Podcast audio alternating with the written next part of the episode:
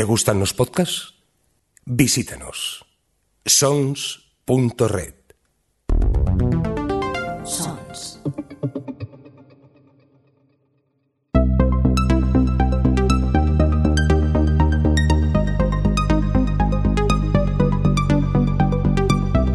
Bienvenidos a Psicoanálisis en 8 milímetros. El podcast sobre cine, series y psicoanálisis. Buenas, yo soy Alejandro Bruñonosa, eh, podcaster en el podcast OTV y en su momento estuve llevando la página de Domingo de Cine, de la que surge este podcast. Estoy aquí con mi compañera Cristina Penín.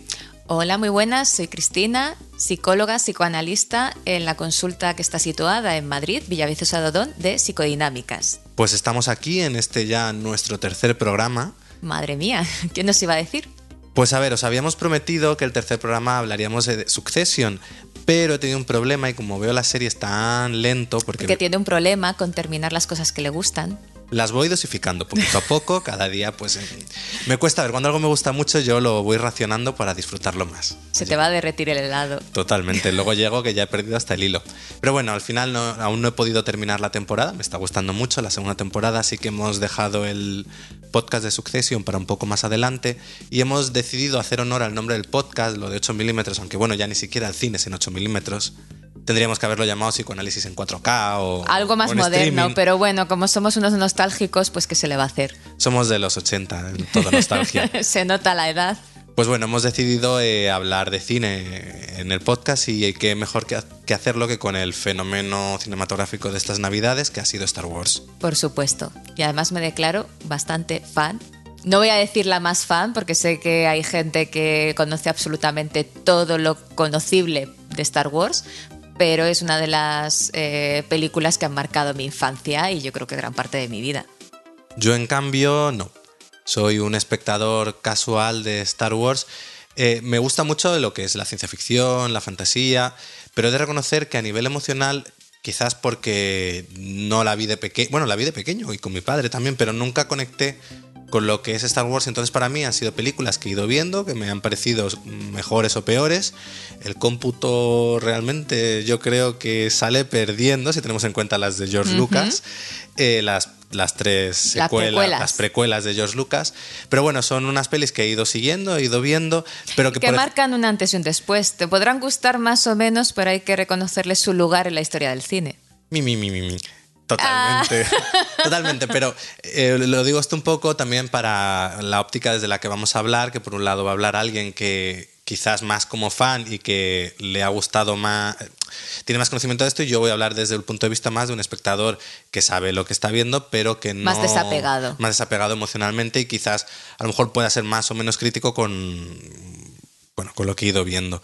Eh, pues bueno, eh, yo creo que la mejor forma de empezar a hablar de Star Wars es empezando por la que en España se llamó la Guerra de las Galaxias, a la que le siguieron... El Imperio contraataca y el retorno del Jedi o Jedi, vamos a llamarlo Jedi, castellanizado, ¿no? Eh, sí, bueno, vamos a empezar por el principio, por Una Nueva Esperanza, capítulo cuarto, todo el mundo ahí, capítulo cuarto, es la primera. Bueno, ya hablaremos de los líos de, de que no sabemos contar. Ya, de hecho, yo para mí, eh, yo creo que aún soy un antiguo y para mí sigue siendo la Guerra de las Galaxias. La gente dice Star Wars y es como, ¿cómo que Star Wars? Es la Guerra de las Galaxias, son las... Sí, claro, igual que Jedi o Jedi, un montón de, de cositas, ¿no? Que, que van cambiando con el paso de los años y que también yo creo que se notan los saltos generacionales en la manera de nombrar las cosas de, de los más jovencitos, Star Wars, los más viejos. Somos viejos. la Guerra de las Galaxias.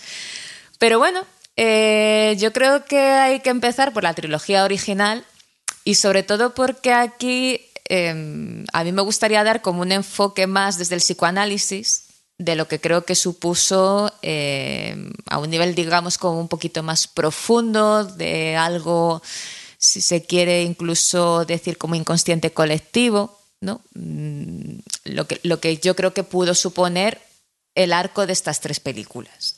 Claro, porque vas a.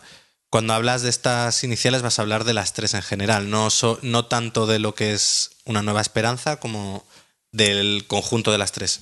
Claro, eh, aunque iremos, ¿no? Paso a paso, ¿no? Viendo cómo se desarrolla la historia, porque más allá de cosas técnicas, ¿no? O que evidentemente supusieron a nivel técnico todo una revolución, ¿no? Pero yo quiero ahondar un poquito en eso que hace, yo creo, Star Wars especial y que la diferencia de otro tipo de películas también muy emblemáticas, ¿no? De ciencia ficción o de fantasía, y es el culebrón Skywalker. porque, yo me quedo con el culebrón Skywalker. Realmente esto es un poco una telenovela. Bueno, y sí, en un poco, es un culebrón.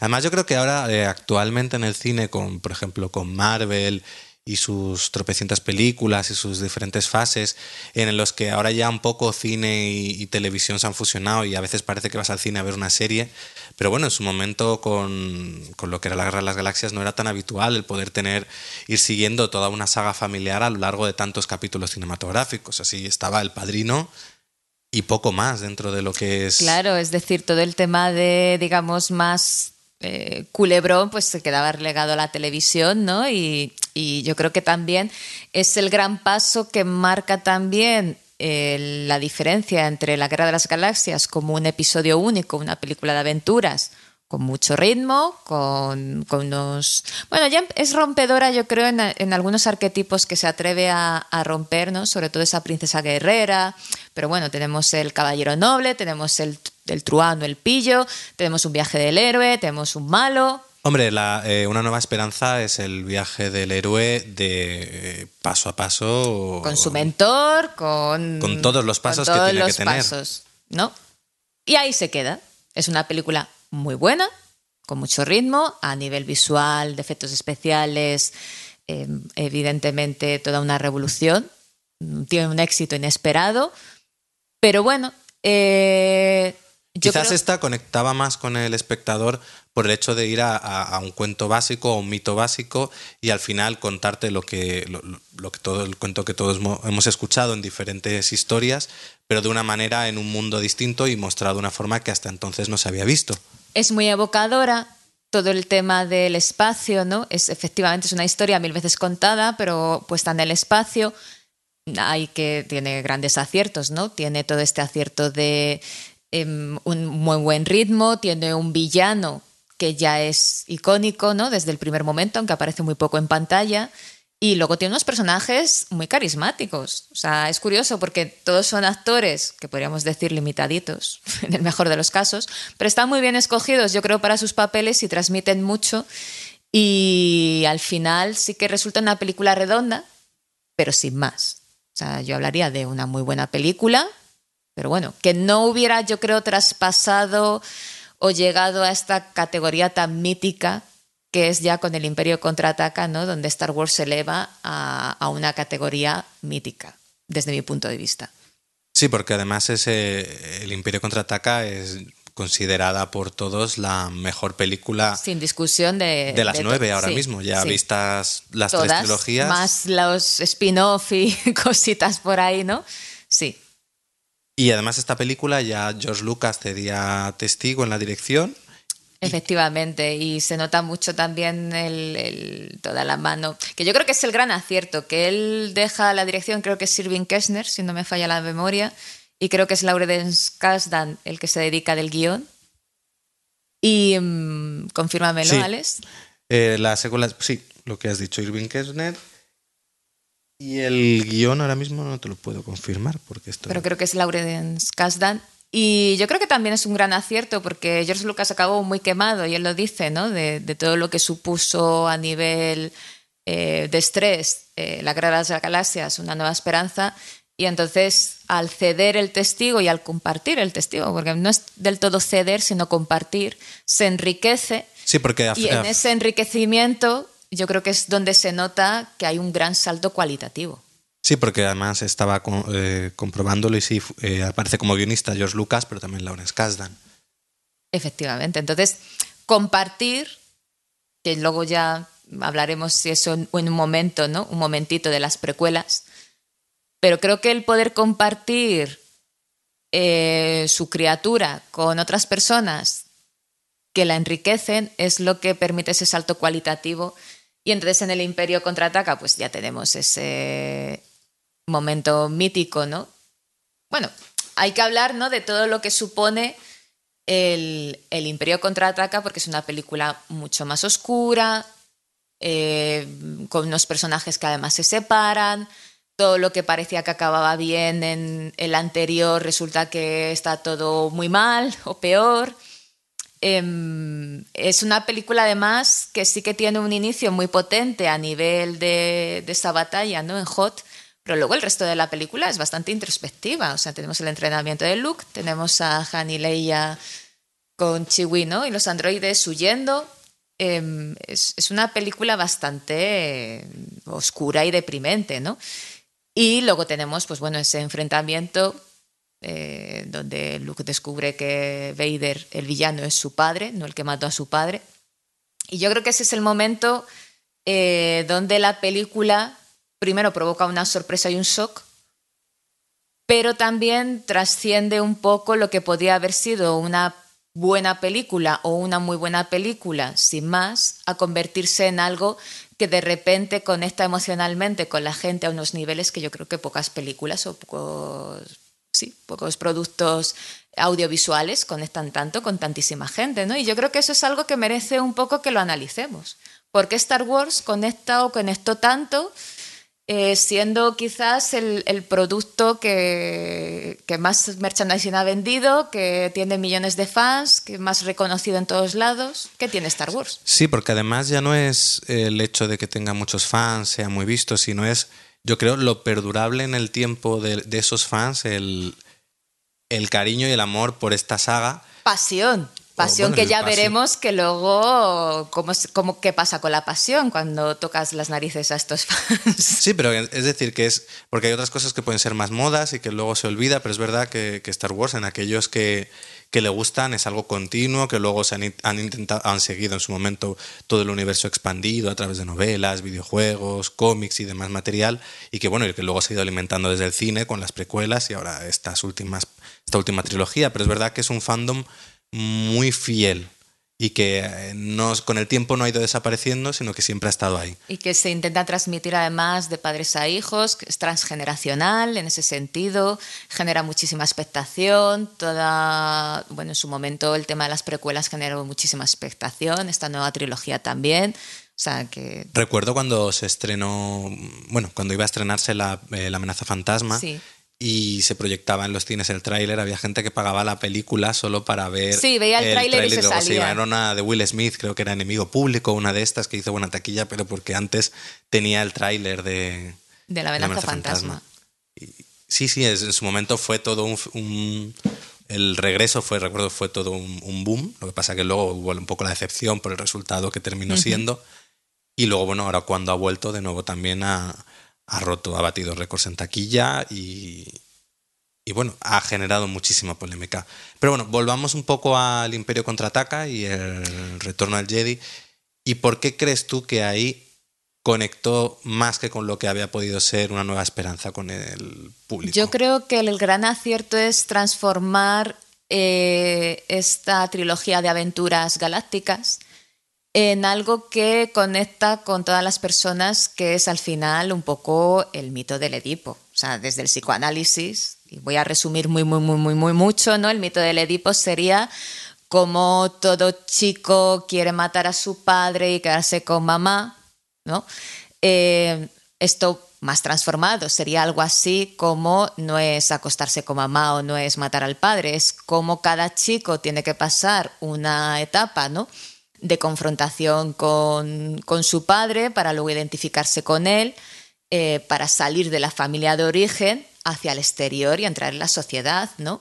Y como al final, si tú atraviesas bien el Edipo, tú no te quedas siendo igual que tus padres, es decir, alienado en los pensamientos de tus padres, sin poder tener un pensamiento propio. Tampoco te quedas en el oposicionismo, que sería la parte adolescente de un oposicionismo radical de mi padre dice blanco, pues yo digo negro, pero sin pensar realmente lo que significa blanco o negro, sino simplemente encontrando ese espacio para pensar. Eh, sino que tú eres capaz de entender un poco a tus padres, estés de acuerdo o no con ellos, y eh, crear tu propio pensamiento, pero también reconociendo la herencia y lo que tus padres te han legado, incluso hablando de padres que hayan podido ser peores o más abandónicos, ¿no? Pero pudiendo reconocer como ciertos rasgos en ellos buenos, otros no, ¿no? Pero no quedándote ni alienado ni en un oposicionismo. Digamos que el Edipo mm, maravilloso o, tal nos llevaría a una identificación con ciertos rasgos. Es decir, que yo entiendo que un Edipo al final es, madurar. Es madurar. Madurar de forma sana. Superar un Edipo es ser capaz de crecer pasar una adolescencia, lo que has dicho, ¿no? De, oposición a, tus padres, como hace cualquier adolescente. De cierta rebeldía, donde el adolescente necesita como esa oposición, pero para encontrarse a sí mismo, pero luego no te quedas en, un adolescente eterno. O sea, tienes que tener oposicionismo, tienes que tener rebeldía, pero también tienes que saber volver ya transformando, ¿no? Ya no eres un niño, ya no eres el niño que tus padres deseaban que tú fueras, eres tú coges ciertas cosas de tus padres y reconoces que ellos te han dado ciertas cosas que son buenas, las haces tuyas, las utilizas como tú crees que debes de utilizarlas, pues ciertos valores, ideas, opiniones, em, cualquier cosa, ¿no? El cariño, el amor, em, pero ya lo, lo transformas en algo tuyo. Y una pregunta, eh, cuando hablamos de niño, ¿hablamos de niño como género o también incluye esto? Hablaríamos de tanto los niños como las niñas. Pasado un Edipo, lo que pasa es que digamos que el Edipo es un poquito diferente a las niñas porque las niñas primero tienen como eh, un vínculo más fuerte con mamá, luego de mamá eh, se fijan en papá y luego ya salen. Y el niño sí que sería como con mamá y, sale. ¿no? O sea, la niña es como un doble camino, un camino un poquito más largo, también como menos dramático.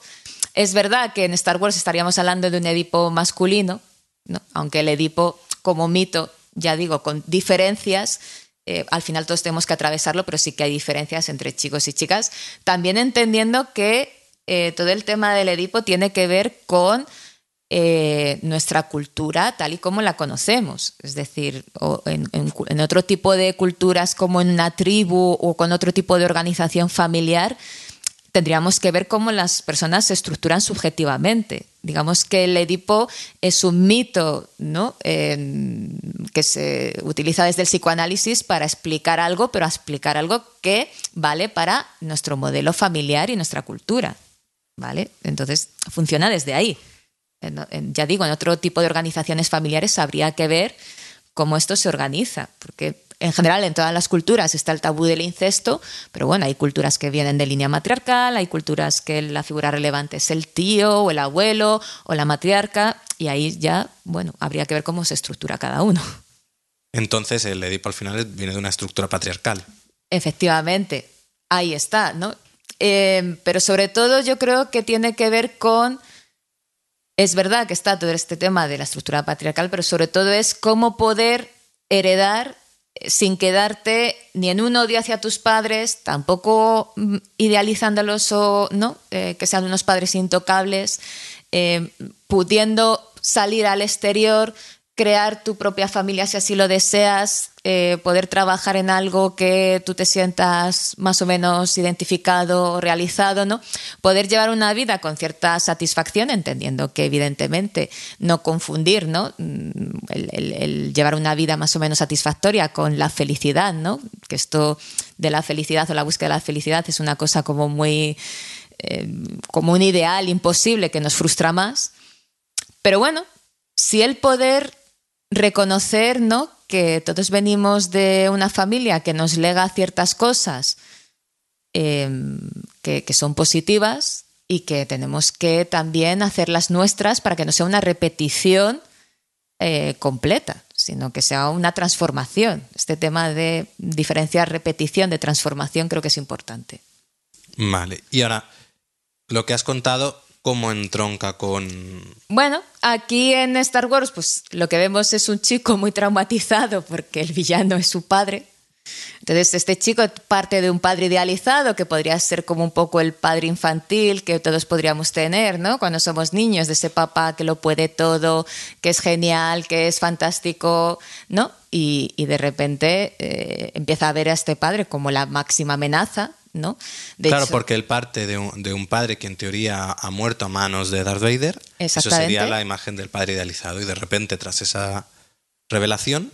Claro, que además es una revelación que he hecho aposta o no, pero viene después, porque claro, digamos que desde el psicoanálisis no más clásico está todo el tema de la castración y, aquí el pobre Luke le recibe la revelación después del que le han cortado la mano, mano que sujetaba su falito luminoso, que, no, es muy sutil la metáfora, pero bueno, ahí está. O sea, aquí están, están dos, dos, tíos midiéndose los falos luminosos y hay uno que le corta al otro su falo, o sea, ya está. Y después le dice que yo soy tu padre y que tienes que hacer lo que yo te diga y que tú tienes que ser como yo y que no hay posibilidad de ser algo diferente a lo que soy yo. O sea, tú y, yo vamos a gobernar la galaxia juntos porque a mí me da la gana. O sea, estamos hablando de un padre castrador, autoritario, que no deja espacio a su hijo para ser algo diferente o para decidir qué quiere ser.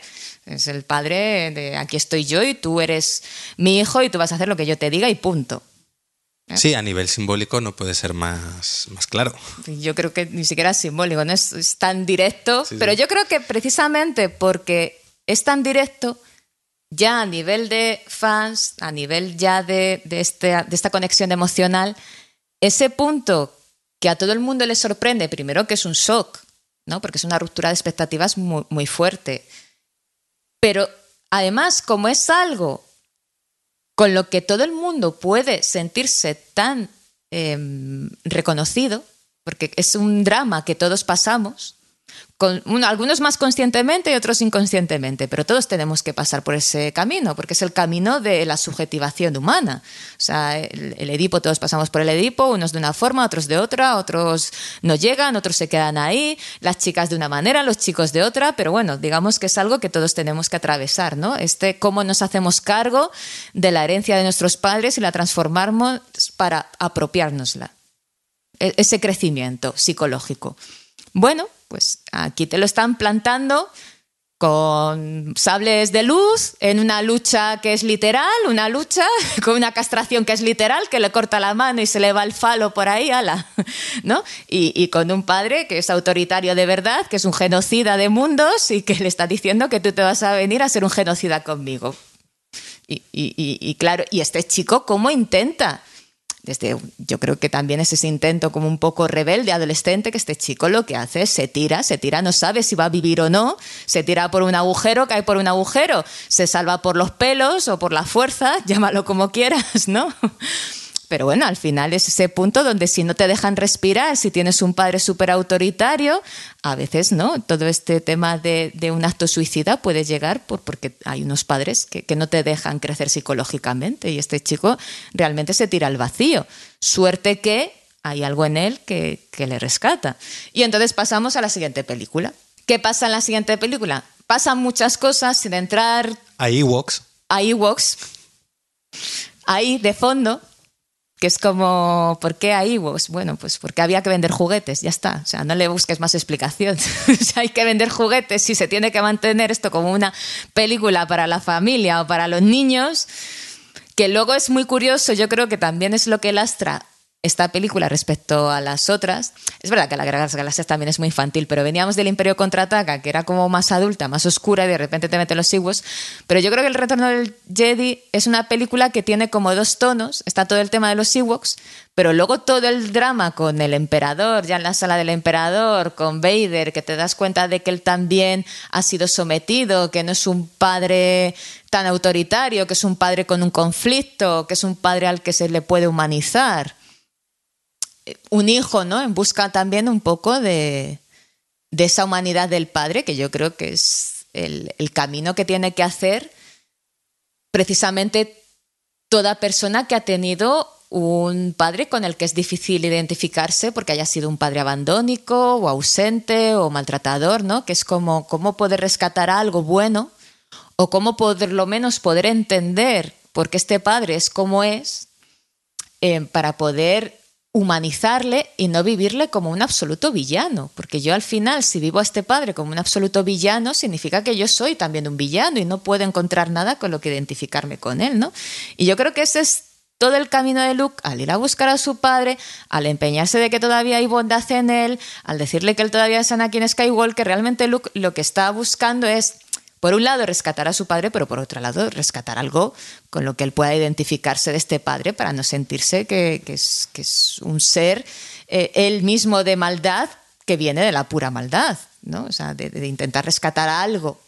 Es un poco, ¿no? El, Es el lado oscuro el decir, si le rescato no soy arrastrado por ese lado oscuro del que se Hay algo con lo que me puedo identificar, con lo que hay algo de mi padre que puedo rescatar de él, algo de bondad, algo bueno, em, para que yo pueda salir adelante. Porque si me quedo en que mi padre es puramente malo y yo soy puramente malo, no, hay camino hacia la luz, ¿no? que al final toda la pelea en la sala del trono del emperador, todo ese duelo ¿no? entre los dos, cuando también traen a la hermana un poco a escena, ¿no? que había quedado ahí leía en un, en un segundo plano, ¿no? para provocar la ira de, de Luke. Y sobre todo es el momento donde Luke se deja llevar por la rabia, pero también donde es capaz de frenarse.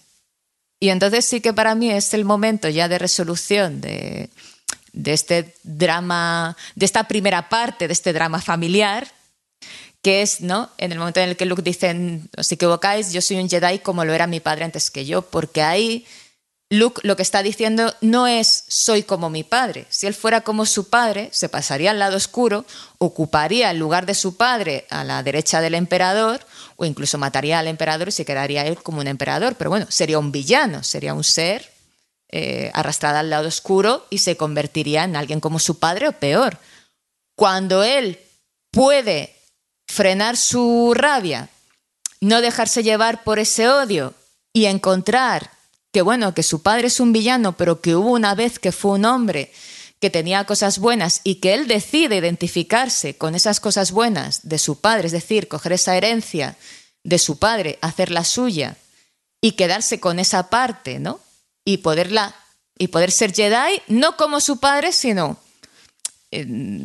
él va a ser el Jedi que él quiera ser, pero como un día su padre también fue un Jedi. O sea, no una repetición, sino yo voy a ser un Jedi como mi padre lo fue, voy a encontrar mi camino como Jedi, ya veremos cómo lo construyo, pero bueno.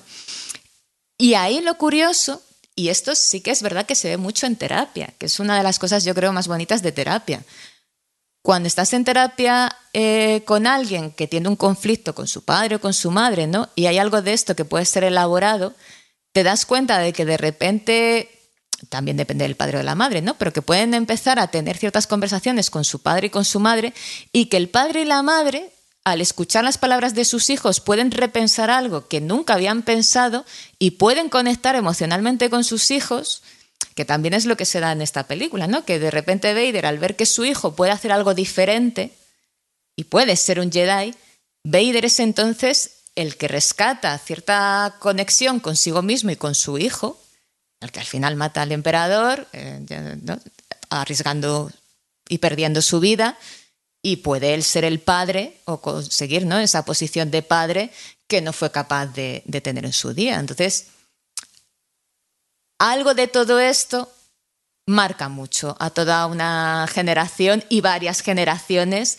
de espectadores porque como es lo que todos tenemos que atravesar, que todos vamos a pelearnos con nuestros padres, todos vamos a tener unos padres idealizados, no vamos a pelear con ellos y vamos a ver cómo logramos o no reencontrarnos con ellos. Pero el deseo siempre es que pueda haber un reencuentro con esos padres, incluso con los padres más maltratadores o más abandónicos o más ausentes, y que haya algo de esos padres que también pueda reencontrarse con nosotros. Entonces esto es como un broche que, te da una satisfacción.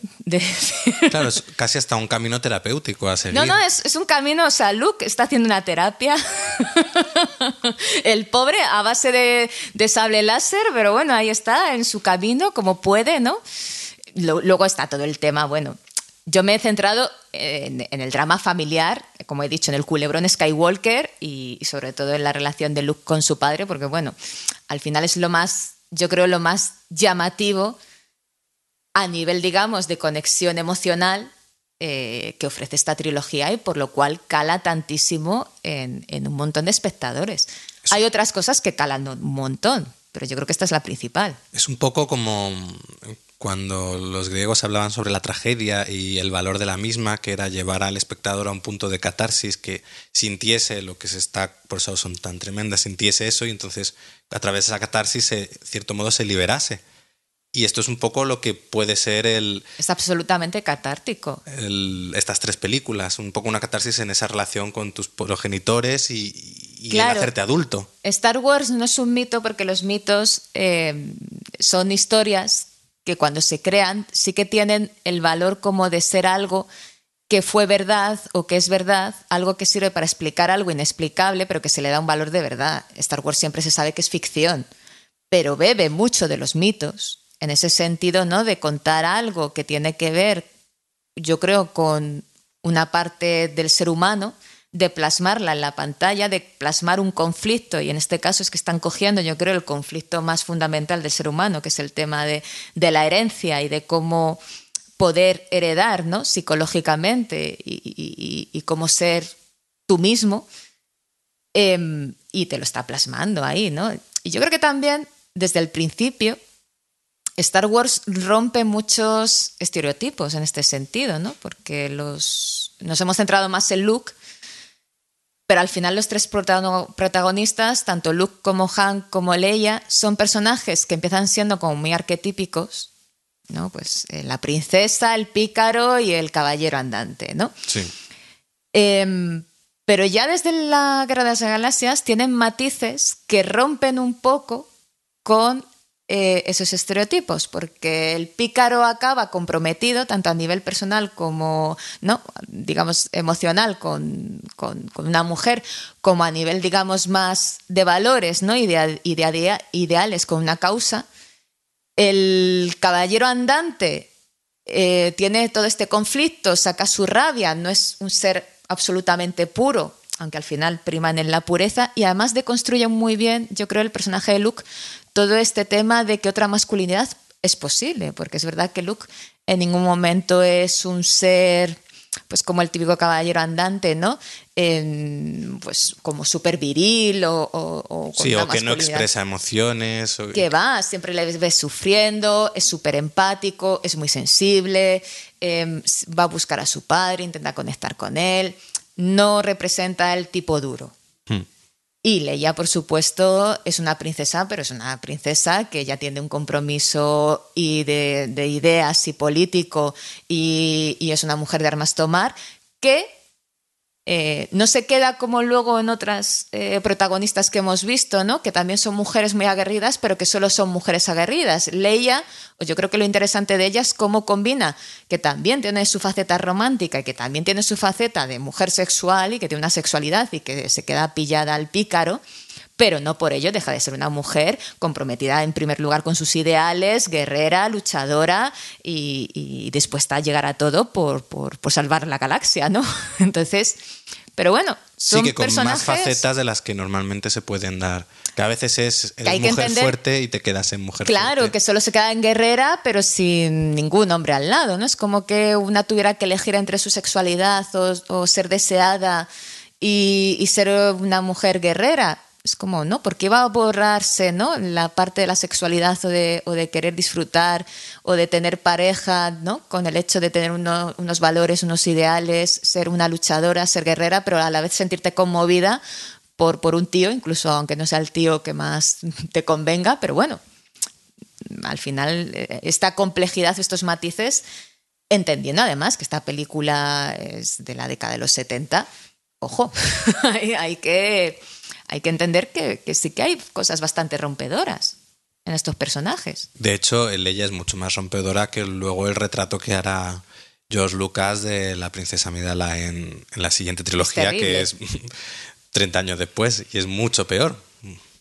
Pero bueno, ¿dónde va a parar? Es curioso, ¿no? Porque creo que al final, por eso en gran parte las otras dos trilogías no han tenido ni mucho menos la profundidad ni el calado emocional que sí que tuvo esta primera trilogía original y que es la, que eleva Star Wars a una, a una categoría, ¿no? Por encima de, otras producciones audiovisuales.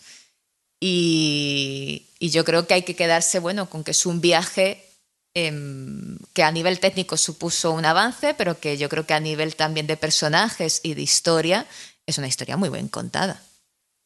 Sí, ¿no? Y a nivel incluso de género cinematográfico, luego mm, todas las space operas que hemos tenido después, tanto cinematográficas como televisivas, de lo que salió de aquí, de la Guerra de las Galaxias. Y entonces ahora pasando a la siguiente, bueno, a las precuelas. ¿Cómo encajamos las precuelas en este esquema del que hemos hablado? Bueno, las precuelas hemos hablado de desde el punto de vista de Luke, ¿no? De como hijo, intentando hacerse con esa herencia del padre que es un villano, eh, intentando rescatar un padre que en un momento dado sí que fue un caballero Jedi, se supone que noble, con cualidades buenas. Es verdad que Vader a lo largo de la trilogía es un personaje también con, que llevando una máscara, ¿no? Transmite muchísimo, ¿no? sus cambios emocionales, ¿no?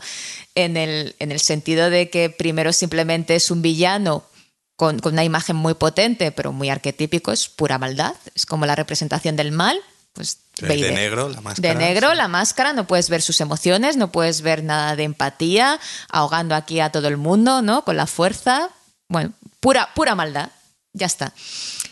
En la segunda vemos que ese ser que es pura maldad, más malo que nunca, pero que es padre.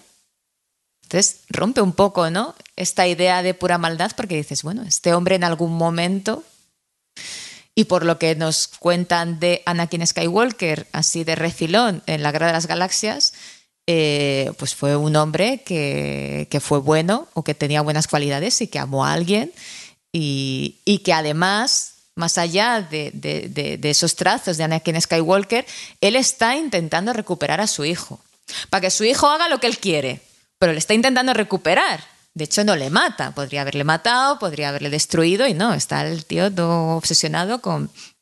Lo que pasa es que lo está intentando recuperar desde una posición narcisista.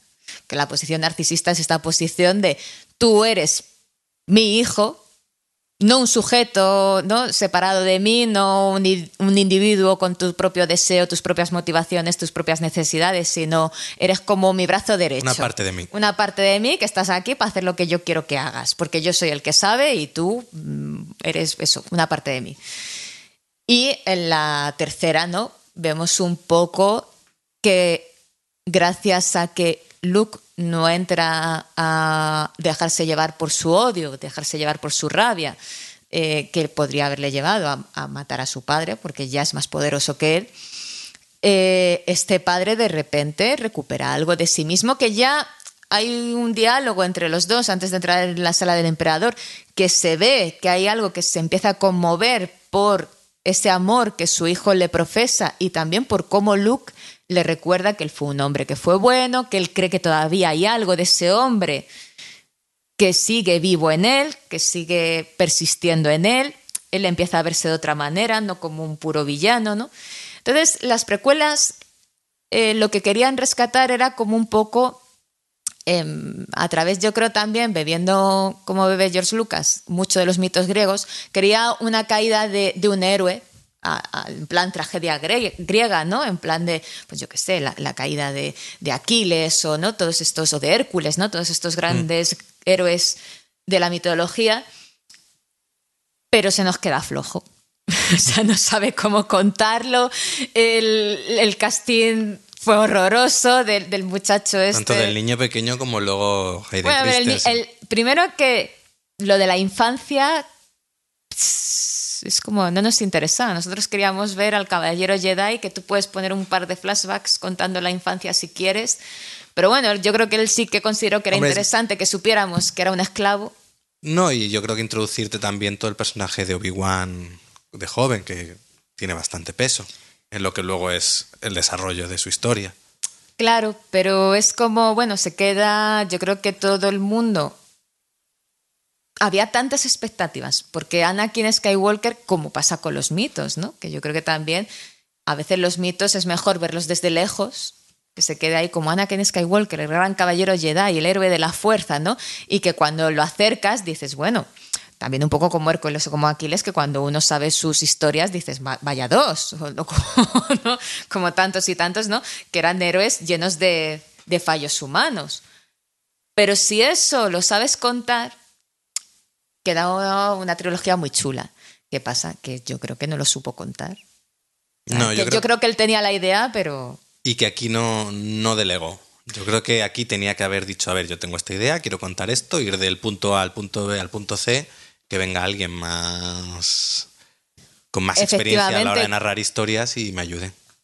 Y yo creo que ahí, yo no sé si es que el inconsciente obra o se filtra ¿no? en, en- estas cosas, pero igual que la trilogía original es una trilogía muy edípica, las precuelas son muy narcisistas. Te está hablando de la caída de un héroe por su narcisismo y realmente George Lucas fue muy narcisista al, al ser él el único en lugar de compartir, en lugar de poder delegar, en lugar de dejarse ayudar y acompañar, él quiso ser el único y efectivamente le salió las precuelas ¿no? horrorosas y, y al final su caída del héroe es la caída del mismo como, como padre de la criatura, o sea, se carga su propia criatura, se carga un poco el universo de Star Wars.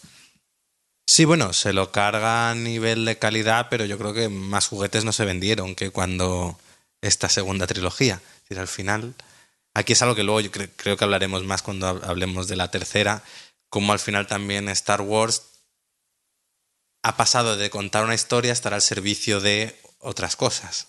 Entonces ahí también se pervierte un poco el, la propia narrativa y realmente lo que el mensaje que quieras dar. Yo creo que es algo que, que, se, que se nota mucho como la primera tiene muy claro lo que quiere contar y, cuenta algo muy bien. La segunda lo tiene claro, pero no lo cuenta bien. Y el problema, y ahora hablaremos de la tercera trilogía, es que ni siquiera sabe qué quiere contar. Ahí o parece está. que lo sabe, bueno, realmente no lo sabe. Vistas las tres, realmente acaba y dice, ¿quién me querías haber contado? ¿Cuál era el viaje, el, el verdadero viaje de estas tres películas y a dónde me querías llevar? Entonces, es verdad que al final, poco a poco, Star Wars como que se va desdibujando. Yo creo que también eh, hay que tener en cuenta que la primera trilogía no se sabía si iba a tener éxito, entonces parte del, del deseo de George Lucas de, de contar esa historia que para él, que es una historia que a él le fascina. Y eh, gracias a que él pudo compartir y delegar en el Imperio Contraataca, ¿no? Y yo creo que ya en el Retorno del Jedi se nota que el merchandising hace daño por el tema de los Ewoks. Entonces, a medida que esto deja de ser puro deseo, o sea, la fascinación y el deseo de contar una historia y de transmitir esta historia que yo me he inventado al mundo, empieza a mezclarse con hacer caja y vender juguetes, la historia se va desvirtuando y yo creo que es lo que vemos también a lo largo del tiempo, ¿no? De cómo una historia que nace de- del deseo de contar algo bonito y algo que me transcienda, se convierte en un instrumento para vender juguetes y hacer caja. Y al final, yo creo que las precuelas ya adolecen mucho de eso. Tiene una parte, yo creo, en las precuelas, toda la parte política que se la criticó mucho, ¿no? Em, yo creo que estaba bien el intentar como dar un poquito más de profundidad, meter también esa parte política, social. Lo que pasa es que no supo meterla de manera que no fuera tan pesada y fuera más dinámica, ¿no? porque al final estamos viendo sesiones en el Congreso. Además, en una, una peli que, que, claro, gran parte de su target eh, podía ser- era infantil, entonces había una mezcla de tramas que a veces era con Jar Binks por ahí dando vueltas, o que era horriblemente infantil final- con otras que, que no lo eran, pero tampoco las llevaba del todo bien. Ni lo infantil funciona, ni la historia romántica funciona, Bueno. porque la historia romántica es para arrancarse los pelos uno a uno, que además dices, de la química tan maravillosa que tenían Han y Leia, que yo creo que eso es una de las historias con más química que te puedes encontrar, te podrá gustar más o menos, pero tienen mucha química. A esta absoluta, mm, estos dos percebes mirándose el uno al otro. Ya, eh, es, yo creo que luego me recuerda un poco a lo que ha pasado con Juego de Tronos y cómo al final gran parte del peso estaba en la química que tenía que haber y la relación entre el personaje de Daenerys y Jon Nieve. Y aquí, y, y aquí pasa lo mismo, que el motor o gran parte de lo que debía de mover la segunda y tercera película era la relación entre El vínculo eh, entre, ellos dos. entre ellos dos, Y- entre Anakin y, y Padme. lo ves porque te dicen que existe, no porque tú lo veas en sus interacciones, que haya ahí una pasión o... Y claro, yo creo que el problema está en las interpretaciones, también está en el guion. Leía el otro día, por ejemplo, que eh, la tercera película, el, la- el episodio 3, iba Sí. a tener otro final en el que eh, Amidala se hacía como la, la primera eh, bueno, general de la resistencia. Que, Pues hubiera tenido todo el sentido del mundo, porque realmente Y, también le hubiera dado un final más digno. Claro, más digno a un personaje que, que al principio parece muy potente y que al final acaba desapareciendo. Eh, que acaba muriendo, de, mal de amores. De amor, es que es un personaje que muere de amor, ¿cuál señora decimonónica? Eh, físicamente está sana, no sabemos qué le pasa. está sí, entonces está triste y se muere. Y dices, pero esto no era un personaje. Entonces, por eso también choca mucho con alguien que ha construido a, alguien como a eso me refiero, ¿no? De, una regresión donde tienes unos personajes en, la década de los 70 y 80 que, que rompen, yo creo, ciertos estereotipos también beben de ellos, pero bueno, los rompen bastante y de repente te encuentras con una mujer que se supone que es una líder político, que, para ella lo más importante es la república, ¿no? Y que esa república pueda continuar y, tal, y, muere de mal de amores. Es como... Y es madre y muere de mal de amores porque, porque su marido se ha vuelto loco y la ha dejado. Entonces es como, ¿qué me estás contando? Es un retroceso tremendo, o sea, a nivel de personajes es un retroceso tremendo. Y luego toda la caída de, de Anakin Skywalker crees que en ningún momento te la crees. Primero que el actor no transmite nada. No, es, era de estos actores de ahora estoy enfadado y ponía así el ceño fruncido un poco y, ya está. Y se ponía serio. Y ya era Anakin está al lado oscuro y estaba simplemente serio. Era, era horrible, o sea, muy mono, pero horrible. O sea, probablemente como modelo tal, pueda funcionar como actor. No, yo no, yo no le veía tanto el, ¿no? Una, un, actor poco expresivo, sino demasiado expresivo en el sentido de, No, pero que con cuatro expresiones, me refiero, que no te transmitía más allá de ahora estoy enfadado, vale, no, pero hay más profundidad. sin sutileza, sin matices. Y este era un personaje que requería, yo creo, muchos, muchos matices, mucha sutileza.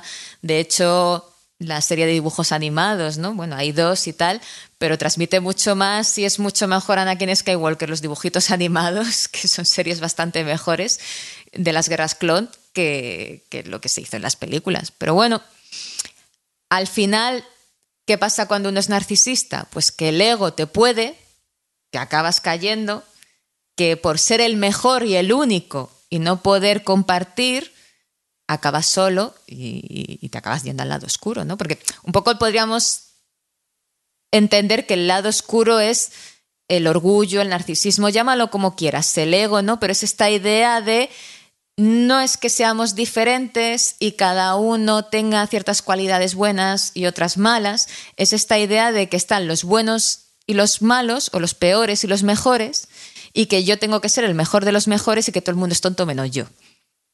¿No? Eh, hablamos de estos egos frágiles que con cualquier cosa se ofenden, que cualquier cosa les afecta, que luego hablaremos de los ofendiditos con la nueva trilogía, ¿no? Pero bueno, al final es tener un ego tan frágil que, que como quieres ser el mejor en todo, acabas o bloqueado o, siendo el peor de los peores, incluso siendo un maltratador, que bueno, que al final es lo que pasa con, con, Anakin. Entonces, estamos hablando de patologías muy extremas, mm, el narcisista perverso que es el que te transforma la realidad para él siempre acabar siendo el bueno, el que tiene razón, tú el que no sabes, el tonto, el que no puedes nada. Sí que hay algo, ¿no? De esa relación de maltrato entre Anakin y Padme, ¿no? Qué rápido el amor romántico idealizado, porque es una historia muy cursi, muy romántica, pero bueno, es como, oh, somos perfectos y maravillosos y qué rápido ese chico pasa de ser un chico estupendo y maravilloso a ser un maltratador que llevado con otros actores, con otro guion y tal. O sea, yo creo que las ideas estaban ahí, eran ideas potentes, pero se lleva muy mal a cabo. Pero sí que había, yo creo que sí que él sabía lo que quería hacer, pero no es capaz de, de llevarlo bien a cabo. Sí, yo creo que además se centró mucho en la parte técnica de la película, con momento fue la revolución con los efectos especiales por ordenador y demás. Que luego queda súper desfasado. Se mantiene muchísimo mejor la trilogía original con, efectos mucho más caseros y, mucho más... Bueno, y psicoanalíticamente, ¿qué me dices de coger la trilogía original y meterle efectos especiales nuevos? Que al final no puedes asumir un poco. También yo lo veo más desde el orden de mercantilizar, o sea, ese producto para meterle cuatro muñequitos ahí de fondo y, y, cuatro y restrenar y volver a hacer caja y volver a vender muñecos y, y, seguir haciendo que eso no venda. Y que te compren las películas anteriores las nuevas con cuatro muñecos nuevos o nuevos efectos en fin bueno. No o sea creo que una remasterización no creo que se dice así mm. para mejorar sonido o imagen en películas antiguas creo que sí que viene bien, ¿no? De, que se vea mejor, de que se escuche mejor, pero de ahí a cambiar cosas, pues mira, no. No era necesario. Para nada. Pero bueno, ahora ya dejamos a, George Lucas que decide, dice, bueno, voy a descansar, voy a vender mi obra, vende Lucasfilm Disney, y entonces llegamos a la que es la tercera trilogía, que ya no está en manos de, del que es su creador o de, una mente, un artista, sino que en manos corporativas.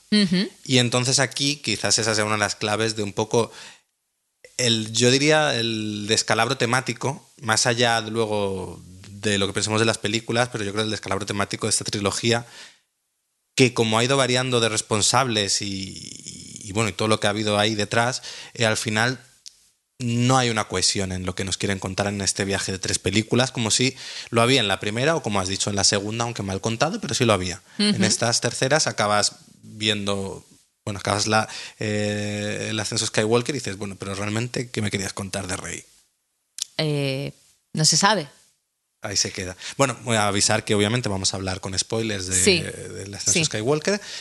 Y bueno, ¿Cómo abordamos esta tercera trilogía? ¿Cómo abordamos este sin Dios? Porque esto es un sin Dios. Entonces, eh, podríamos decir que vale, que el, tanto en la trilogía original como en las precuelas, bueno, pero hay un padre, un padre que eh, se vuelve un padre demasiado ambicioso, ¿no? Y, y, se vende un poco al capitalismo y al merchandising, pero que ama a su criatura pero coge, se desprende de ella, yo creo que también para que pueda crecer, ¿no? Esa idea de, bueno, de, mira, ya estoy muy mayor y me desprendo de la criatura, pero quien la coge es Disney aquí dicen, vamos a hacer muñecos y vamos a hacer caja y vamos a ver cómo cogemos esto y cómo lo rentabilizamos de la mejor manera. O sea, aquí no es quiero contar una historia que toca, que conmueva, que trascienda. Aquí es, vamos a contar o cómo logramos hacer una historia que venda y que venda mucho. Yo creo que hay que partir de esa base, de aquí ya no es la criatura de un padre o no, sino es una corporación que dice, necesitamos que nos hagan pelis que vendan. No nos importa tanto el mensaje, no nos importa tanto los personajes, no nos importa, nos importa que, que vendan. Que sí, que tienen que ser buenas, pero para que vendan, por así decirlo. Pero aquí es primero el dinero y luego ya se verá.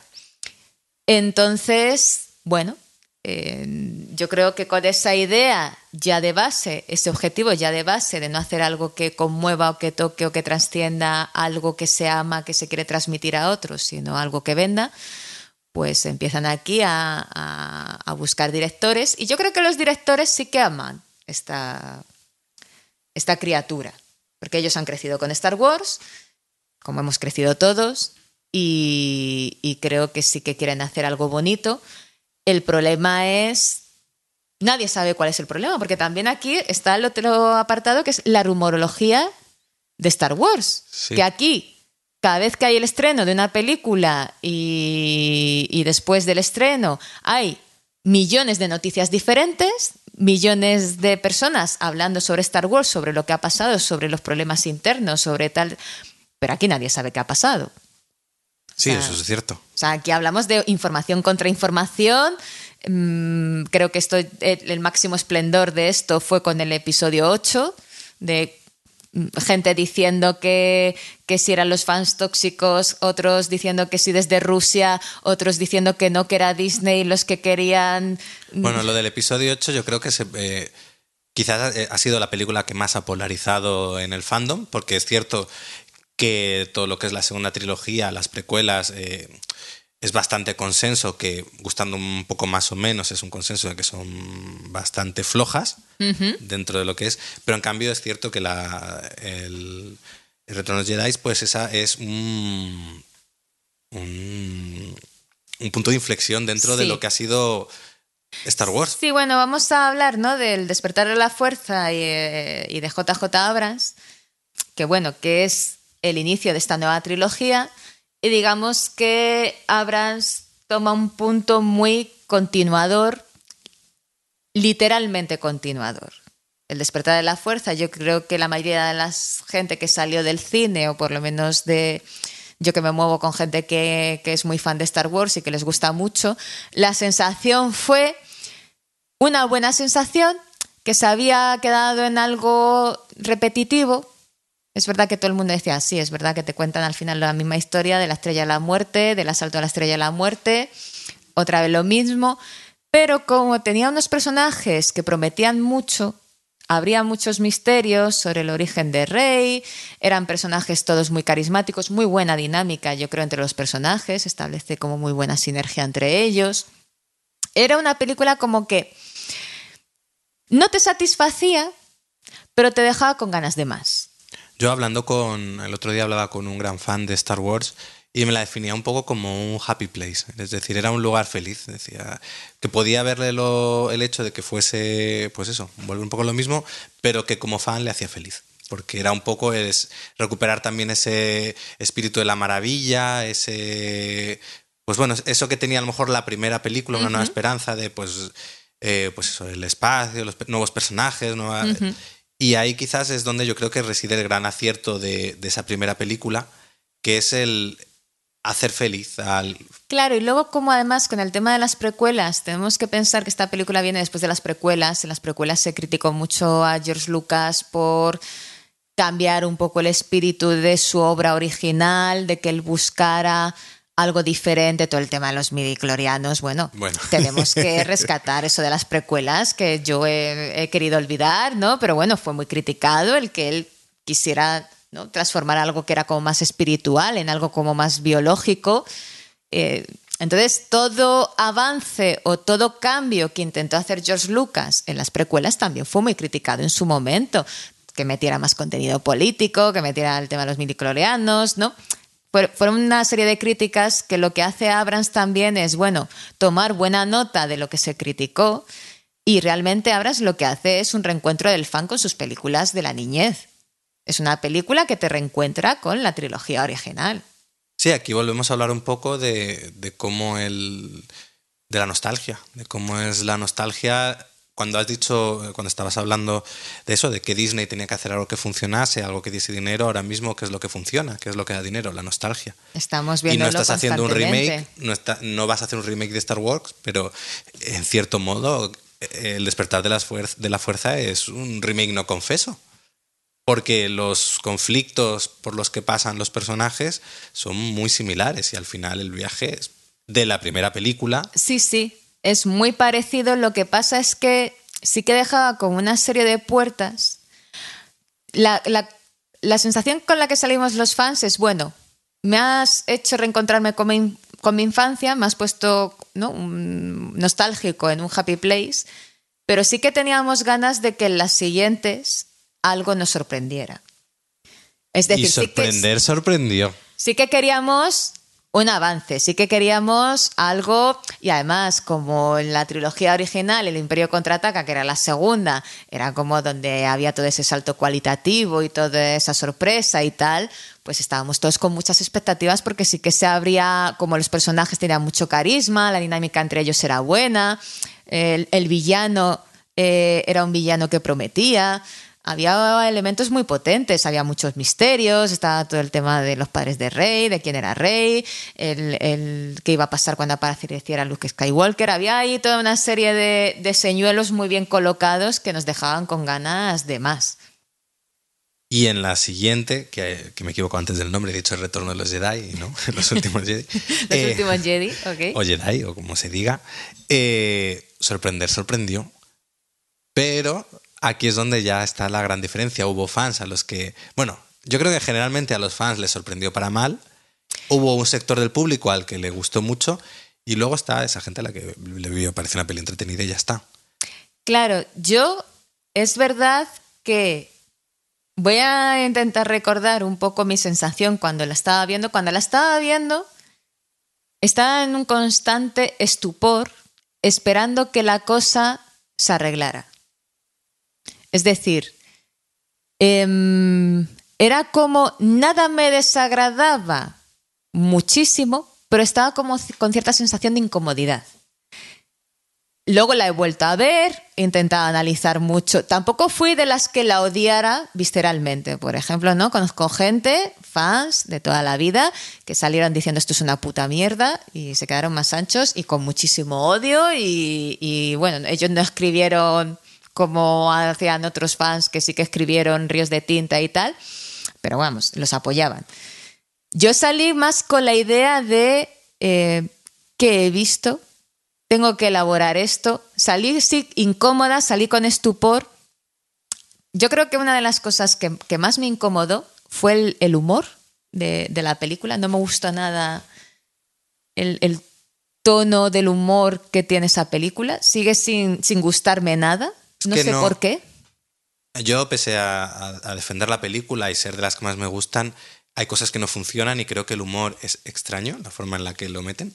O sea, es, no, lo sé, o sea, hay algo en el humor que, porque sí que todas las películas de Star Wars tienen puntos cómicos y tal, pero aquí yo, para mí es como un humor muy Marvel, yo lo defino así, como muy de chascarrillo tras chascarrillo, mm, incluso que separa la acción para meter el chascarrillo, no un humor integrado en la acción, no sé.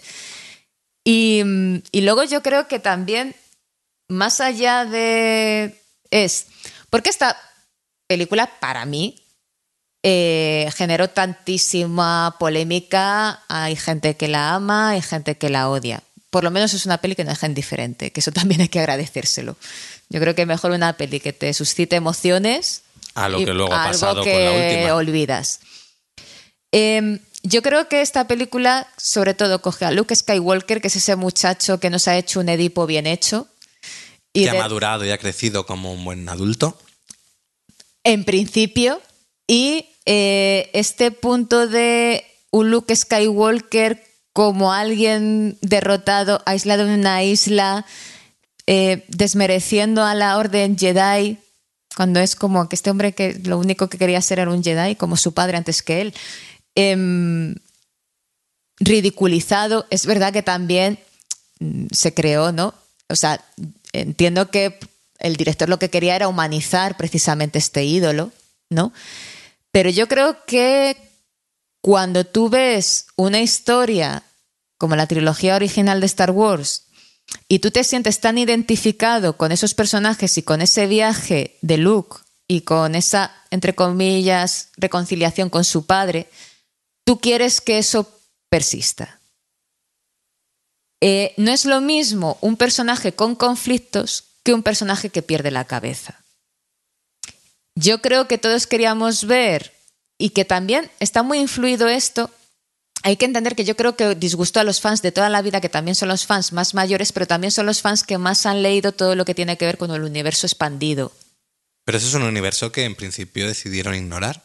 Claro, pero estos fans continuamente están contrastando lo que están haciendo con lo que ellos han leído durante años y años y años del universo expandido. Entonces, en ese universo expandido sí que te plantea que la saga Skywalker es una saga que sí que hacen familia y que son padres y que padres e hijos tienen contacto entre ellos, aunque luego tienen sus trifulcas, ¿no?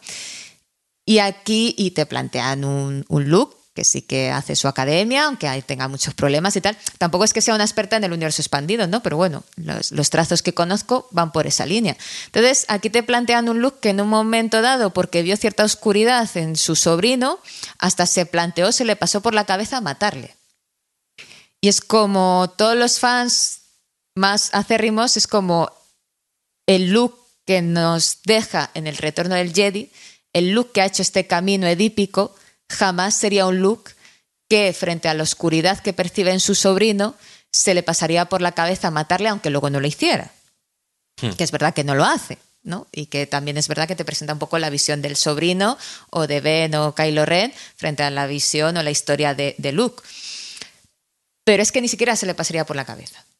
O sea, yo creo que este punto y que eh, frente a un sobrino que se pasa al lado oscuro, si Luke corrió detrás de su padre, que era un genocida, que llevaba años cargándose mundos enteros, ¿no? Y cargándose gente, aún así pensaba que había bondad en él, lo que no se hubiera retirado a, una, a un planeta isla o, ¿no? A vivir con muñequitos, con, animalitos, con bichos monja y, y, y, estas cosas que se come Chihuahua, no, que no se los come al final. Y, o sea, es como si Luke precisamente era como el abanderado de ver bondad donde nadie más podía ver bondad y de tener paciencia donde nadie más tenía paciencia, ¿no? Entonces, ¿qué pasa?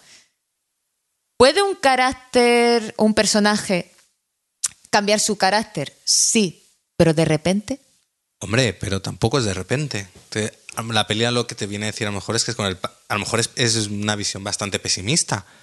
Pero a lo mejor con los años, esa bondad o ese ver lo bueno en todo el mundo lo vas perdiendo con el tiempo. Y entonces, de ahí que acabe el look, hay que tener en cuenta han pasado muchos años. No, no es lo mismo una persona idealista de 20 años a alguien que ha visto mucho y que... Claro, pero cuando estamos hablando de un chico que en su juventud fue capaz de atravesar eh, circunstancias tan duras y tan difíciles como las que él tuvo que atravesar, tanto a nivel de guerra galáctica como a nivel personal con su padre, y salir más o menos victorioso y que él, yo creo que también hay que entender que cuando uno se enfrenta a situaciones tan grandes y gracias a la bondad y no a dejarse llevar por el odio él lo que vivió fue que es una redención de su padre, es decir, que eso deja una, una, marca. Es como, mira, he cogido este camino, no dejarme llevar por el odio, sino apostar por la bondad del otro y me ha salido bien, que mi padre al final me salvó.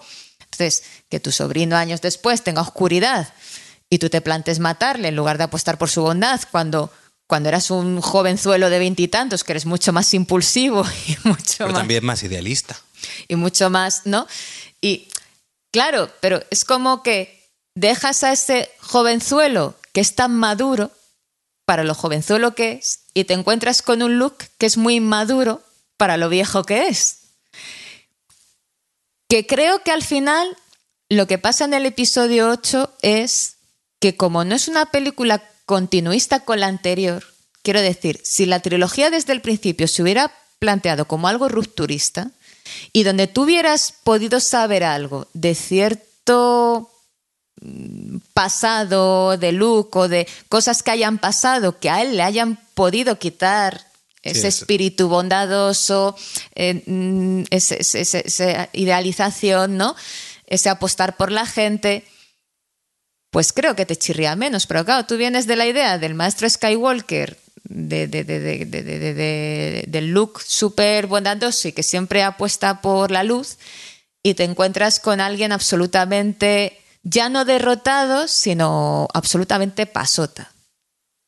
Entonces yo creo que es un cortocircuito tan grande porque también hay que entender que la mayoría de los fans más acérrimos ven esta película cuando son niños o adolescentes. Entonces, de alguna manera yo creo que todos necesitábamos creer que todos podíamos ser Luke Skywalker y que todavía había esperanza. Queríamos un Luke Skywalker que fuera más mayor, un poquito más mayor que nosotros, como lo era cuando nosotros le vimos, que él era un jovenzuelo, nosotros unos niños, unas adolescentes, y queríamos ver un Luke Skywalker que las hubiera pasado muy putas, pero que aún así siguiera apostando por la esperanza, porque nosotros necesitamos seguir apostando por la esperanza y necesitamos creer que los pasajes que nosotros hemos hecho en nuestra niñez y en nuestra adolescencia han servido para algo. Bueno, entonces esto simplemente es que la, es bastante pesimista lo que te plantea claro, esta película. Pero tú coges y me quitas mi última esperanza. Ah, me quitas a mi Luke, se me cae el mundo. No, no me puedes quitar a Luke. Es que no, no me lo puedes quitar. Es que yo creo que cuando Ryan Johnson coge esta película, no sé si él entiende del todo la carga emocional que este personaje tiene para los fans todo este tema de que hemos visto a este personaje atravesar un Edipo y salir victorioso y cómo necesitábamos que este personaje siguiera siendo un personaje más o menos estable dentro de todo el caos que le rodeaba. Un personaje que dudara, que tuviera conflictos, pero que siempre se mantuviera en una línea como más estable, no que se planteara matar a su sobrino, que no deja de ser un muchacho emo de 14, 15 años, que está en el lado oscuro como están todos. pero, Dios mío, que este hombre fue detrás de su padre, que era un genocida. Y este, ¿no? Entonces, bueno, creo que es un choque, o sea, de nuevo, creo que a lo mejor la idea no está mal, el poder dar un lado más humano a Luke y ver que no era inquebrantable, pero es demasiado radical y demasiado apresurado. Luego hay otra de las ideas que generó mucha controversia que fue el tema de la fuerza y el, un poco la democratización de la misma, cuando esta película viene a decir que ya la fuerza puede estar en mucha gente, que no es algo de cuatro elegidos. Pero yo eso no lo vi como polémica porque la fuerza siempre ha sido que todo el mundo la... O sea, no que todo el mundo, que la fuerza aparecía cuando le daba la gana, lo que pasa es que nosotros sí que estamos viendo la saga de una familia que es la elegida por la fuerza. Y esta es la saga Skywalker. Claro, por eso, pero esta peli, por un lado, te cuenta eso y luego te viene a decir, algo que luego deshace en la tercera película, que Rey no es nadie. Que eso también yo creo que enfadó, bueno, luego enfadó mucha gente el hecho de decir, eh, tenía las expectativas de que esto formaba parte de esta saga y de repente me dices que ya no es nadie. A ver, yo creo que no es una cosa es, creo, que él intentó hacer algo como en el Imperio contraataca, que es sorprender a la gente, ¿no? Porque ese punto de Vader mató a tu padre, a Vader es tu padre, es un momento de ruptura de las expectativas total, ¿no?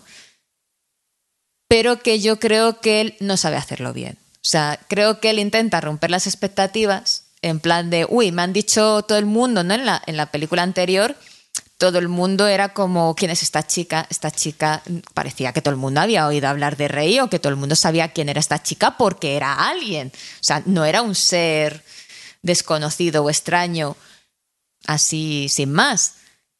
Pero claro, es que mientras que la ruptura de la expectativa de, de, de Vader de pasar de matar al padre a ser el padre, te la crees. O sea, lo ves como algo, algo posible, como que puede haber sido una mentira, que de repente Obi-Wan le ha contado a Luke para que se vaya a matar a su padre y tal. Aquí es como, no sé, a mí me chirriaba el hecho de que todo el mundo pareciera que supiera algo de Rey y que luego resultara que no fuera nadie. Es como porque lo otro se queda como en algo más familiar. Es como, bueno, el, viejo este le ha contado una mentira al muchacho para que se vaya a cargar a su padre. Pero lo otro es que todo el mundo parecía que había oído hablar de ella. No, bueno, realmente ya se va haciendo el nombre, pero a mí me parecía valiente el decir, dentro de todo lo que es esta saga de, gente que al final tu padre es el eh, el elegido de la fuerza sí que de repente se diga no es que la fuerza puede ser en cualquier lado y esta chatarrera de un planeta perdido de la mano de Dios es capaz de manejar la fuerza y ser la heredera de los Jedi. Me parecía algo rompedor y, valiente que luego en la siguiente película... Si eso hubiera sido el papel del rey desde el principio, ningún problema. Yo creo que lo que cabrea también a la gente es que tú generas unas expectativas que... Hombre, las expectativas es normal que estuviese... Es decir, a mí es un poco lo que dices, el jugar a romper las expectativas me parece que está bien porque incluso yo veía ahí un discurso detrás y veía un poco algo que querer contar, pero el problema es que si luego eso no va a nada, como luego no va a nada, porque... yo me quedo con la idea de que me parece que El despertar de la fuerza es una película eh, como de un Edipo mal resuelto, porque es una película que se queda en una repetición de lo anterior, en una nostalgia, no transforma, no avanza. Es verdad que coloca ciertas fichas y que construye bien unos personajes, pero no es una película heredera, es una película que es más de lo mismo. Hmm. No hereda porque heredar supone eh, coger algo de la generación anterior, pasarlo por ti y teniendo ciertas ideas de la generación anterior, tú lo evolucionas y lo transformas para dar algo que tiene ciertos puntos en común con lo anterior, pero que a la vez es, diferente, ¿no? Este punto de lo diferente, no una repetición. Y yo creo que, Los últimos Jedi es una película antiedípica en este sentido del oposicionismo, pero el oposicionismo que no es una tramitación de cojo lo heredado y lo transformo para avanzar, sino cojo lo heredado y me cago en ello. O sea, cojo lo heredado y me dedico a decir a todo lo heredado que no, que no, que no, y me creo muy rupturista, pero realmente hay un montón de secuencias y de que, son iguales que en el Imperio contraataca o que en el retorno del, del Jedi, simplemente se dedica a como hacer lo contrario, ¿no? Y, pero no hay nada realmente innovador ni nada realmente transformador ¿no? Es como coger la herencia y decir, ah, pues ahora todo esto, pues cojo toda la solemnidad que tenían estas películas y, me lo cargo por, porque sí, porque quiero ser muy, muy... Entonces es como... Hombre, pero yo también lo puedo ver mm, mm, no tanto como una rabieta de le doy la vuelta por esto, sino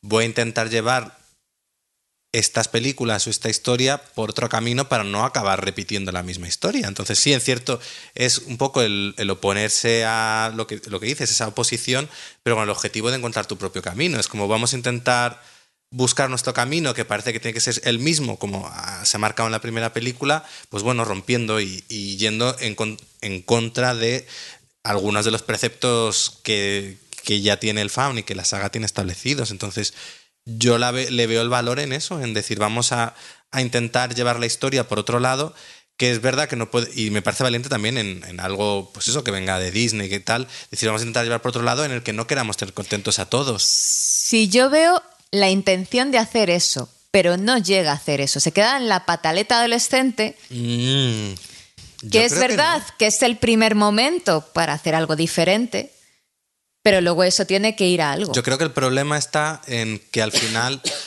en que al final la, lo que has dicho, eh, al final es, esta película es el, es el nudo de la historia, falta una tercera. Y hay muchas cosas que a mí me gustaron, pero que luego me habría gustado cristalizar muchas de las ideas en lo que habría sido la conclusión. ¿Y qué ha pasado con la conclusión? Que han decidido que la anterior película no existe. Entonces han cogido una gomita de borrar y han empezado a borrar poquito a poco pues todo lo que hemos estado viendo en, el, en los últimos Jedi. Es verdad que eh, los últimos Jedi generó tantísima polémica y luego se habló de que si la culpa era de Disney, que querían venderla cuando realmente no había gustado a los fans. Si la culpa era de los fans tóxicos que se les había ido la cabeza, se había habido sabotajes. Bueno, esto fue también una cosa tremendamente polémica que también habla de, la era de Internet. Sí, en la que ahora cualquier cosa genera... Yo leía el otro día un, no sé si era un hilo o un artículo, que, en el fondo definía esto muy bien, porque decía, a ver, estamos aquí en Internet pegándonos, los que nos parece que los últimos Jedi es la nueva obra maestra o la mejor peli de Star Wars, los que dicen que se ha cagado en todo lo que había hecho Star Wars, y luego hablas con la gente de a pie que no le da tanta importancia a esto y dicen, no, son pelis entretenidas, he visto la última trilogía y me han resultado muy entretenidas, y al final es verdad que al público que no es tan fan o que no analiza tanto las, las, películas son tres películas que al final le ofrecen. Porque algo tienen las tres, es que ninguna es aburrida. Sí. Entonces, al final, tú como espectador, si no estás pidiendo eh, un, análisis un análisis mayor o, o, más en profundidad de lo que es la historia, o no eres fan, que tienes esa conexión emocional que te atañe a nivel más personal, son tres pelis que te, te vas al cine, claro, las ves y te entretienen. Esta polémica la generan pues los medios especializados y los que son fans o los que se sienten más conectados emocionalmente, pero la mayoría de la gente que va a ver Star Wars les da igual. Van a pasar un rato divertido y no son películas que les cambian la vida. Estamos hablando de que los fans o este fandom que sí que conecta emocionalmente es el que genera toda esta polémica y, y, el que hace tanto ruido, pero que no es el grueso de espectadores de Star Wars. Es verdad que son los que más merchandising compran y son los que hacen las colecciones, pero bueno, hay que tomarlo todo esto también. Hablamos un poco de la conexión emocional de por qué Star Wars tiene ese fandom tan fiel y, y, que conecta tanto emocionalmente y que yo creo que es por todo este subtexto, ¿no? Al final muy, muy cargado emocionalmente y que es una historia de, crecimiento personal, psicológico y de cómo transformar la herencia. Pero bueno, que hay muchísima gente que simplemente va a ver naves y gente batiéndose en duelo láser y punto. Y yo creo que además ahora es más difícil conectar a ese nivel, ya no solo porque esta trilogía no, no haya tenido éxito a la hora de contar un viaje certero en estas tres películas, sino también el hecho de que Disney cada año esté sacando una peli de Star Wars. Porque cuando no es de la trilogía está Han Solo, está Rogue One. Entonces hace que a lo mejor el espectador ya pues sea como las pelis de Marvel, una más, pero ya no hay a lo mejor esa facilidad para hacer esa conexión que a lo mejor había en su momento, que la peli era un evento en sí mismo. Ahora ya es anual. Entonces ya no, yo creo que no hay esa expectación. De hecho, a ver, obviamente se esperaba mucho, pero con esta tercera película, pues sí, pero no, no creo que era la expectación que, por ejemplo, había, como hemos hablado, cuando se estrenó La amenaza fantasma o incluso cuando se despertó o se estrenó El despertar de la fuerza. Yo creo que ya han entrado dentro de lo que es esta fábrica de salchichas, que es Disney, a hacer una tras otra y también ahí se pierde ese punto del fan. Bueno, yo creo que también, como con los últimos Jedi, em, ocurrió toda esta polémica, con esta película han querido hacer algo como tan de contentar a todos que al final les ha quedado algo muy plano, muy vacío y que tampoco ha, generado expectación, pero tampoco porque ellos, yo recuerdo con el despertar de la fuerza, toda la campaña que hicieron promocional y, y, todo el seguimiento que había en las redes de cada clip, cada imagen, cada...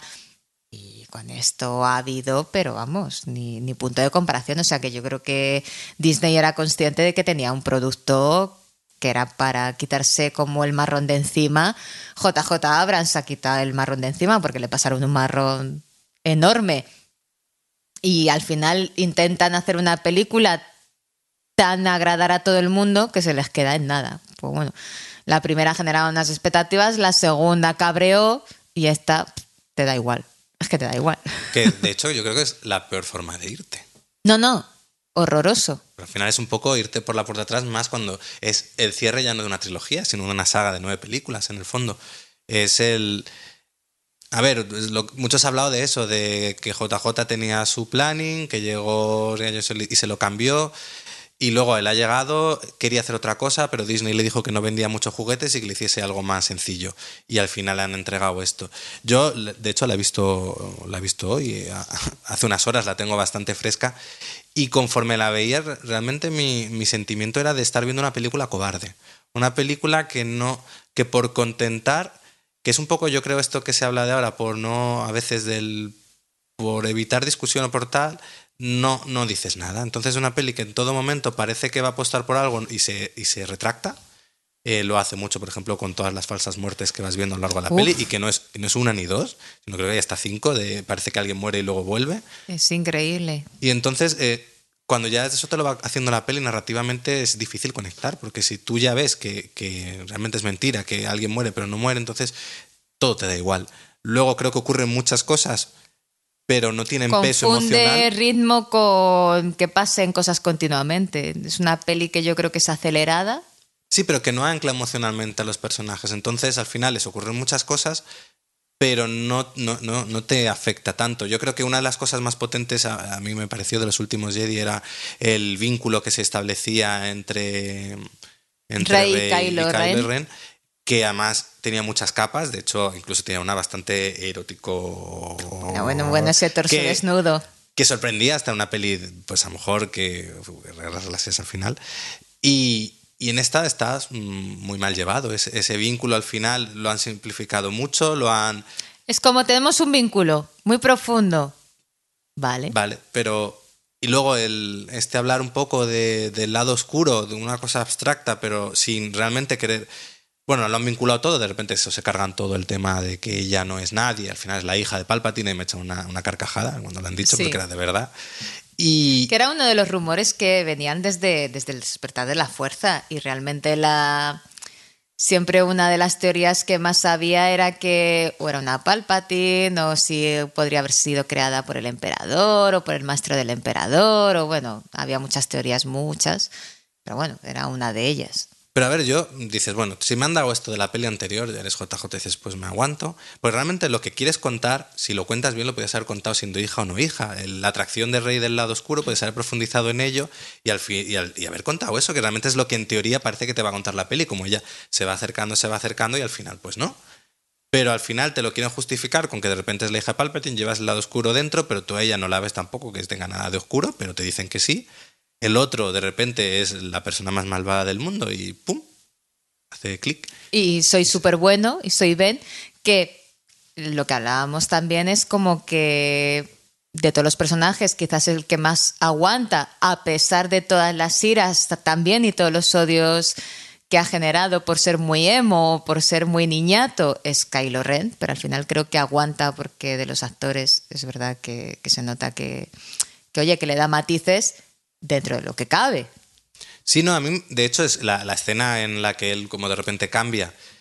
Le cambia la expresión. A, a guion es absurda, pero él la lleva muy bien. Yo creo que él eleva algo que es eleva algo que es imposible de elevar. Es como lo contrario al actor de que hizo de Anakin Skywalker, Hayden el Hayden Christensen. Christensen. Pues es como justo lo contrario, ¿no? O sea, un actor que, que intenta sacar o que eh, logra extraer algo de, de algo que, que, es tan precario que es imposible de extraer, ¿no? El, el Adam, Adam Driver. Driver.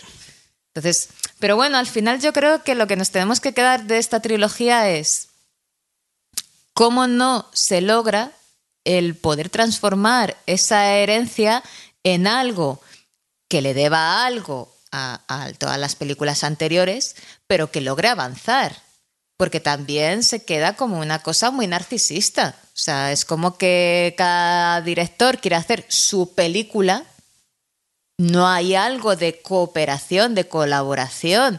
Justo lo que traíamos precisamente era que el Imperio contraataca había sido una gran película porque Josh Lucas colabora y delega eh, ¿no? en, en, otros dos compañeros y que logran mm, avanzar y engrandecer algo que ya de por sí era bueno.